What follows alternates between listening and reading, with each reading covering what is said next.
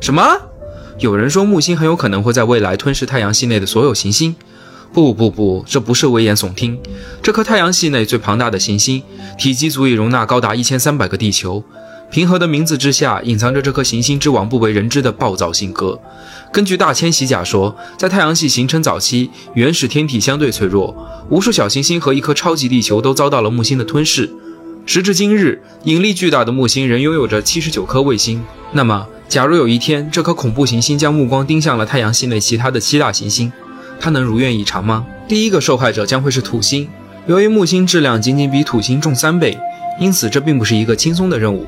首先，它们的卫星会发生碰撞并产生无数碎片，一些卫星残骸会像大雨一样落在木星表面，另外一些则会漂浮在太空中。当木星本体真正与土星发生碰撞时，木星地表温度将会变得比太阳的最外层还要高。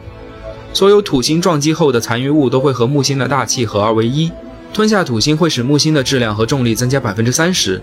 同时，破碎的卫星也会形成木星环。紧接着，更加巨大的木星将包围天王星和海王星这两颗冰巨星。天王星的二十七颗卫星将会首先与木星环碰撞，从而增加漂浮的碎片。天王星拥有一个由水、甲烷和氨组成的冰核，而海王星的星核却以岩石为主。无论如何，他们的行星核都会因为与木星的撞击而融化。在此之后，木星已经比最初重了将近百分之四十。接下来，他们把目标定位在后面的两颗研制行星金星和火星之上。可怕的是，这两大行星甚至无法接触到木星的核心，就在大气层里被燃烧殆尽，仿佛他们俩只是普通小行星一样。接下来的吞噬对象是我们最后的行星邻居水星，它无声无息的就消失在了这膨胀的木星之内。水星甚至比木星最大的卫星木卫三还要更小，它只会被木星环所轻松撕碎，最终成为木星光环的一部分。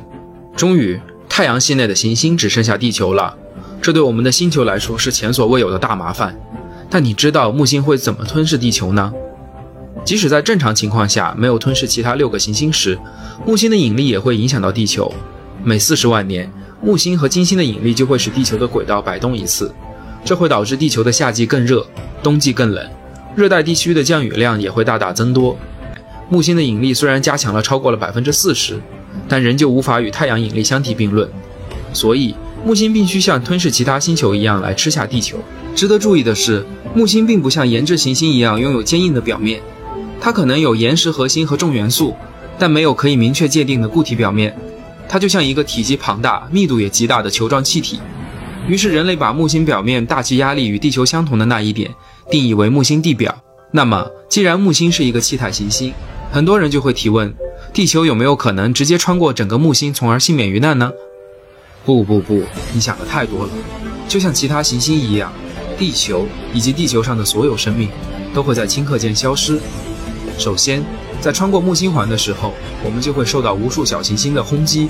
即使有个别生命能幸免于难，他们也会目睹地球在进入木星大气层的一瞬间开始剧烈燃烧。至此，木星终于吞噬了它所有的七个行星邻居。如果它继续生长，会发生什么？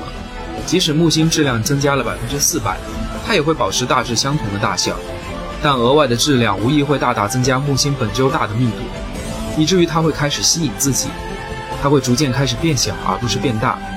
而如果木星的质量增加了百分之七万，它可能会引发聚变反应，并像恒星一样发光，最终成为太阳系中的第二颗恒星。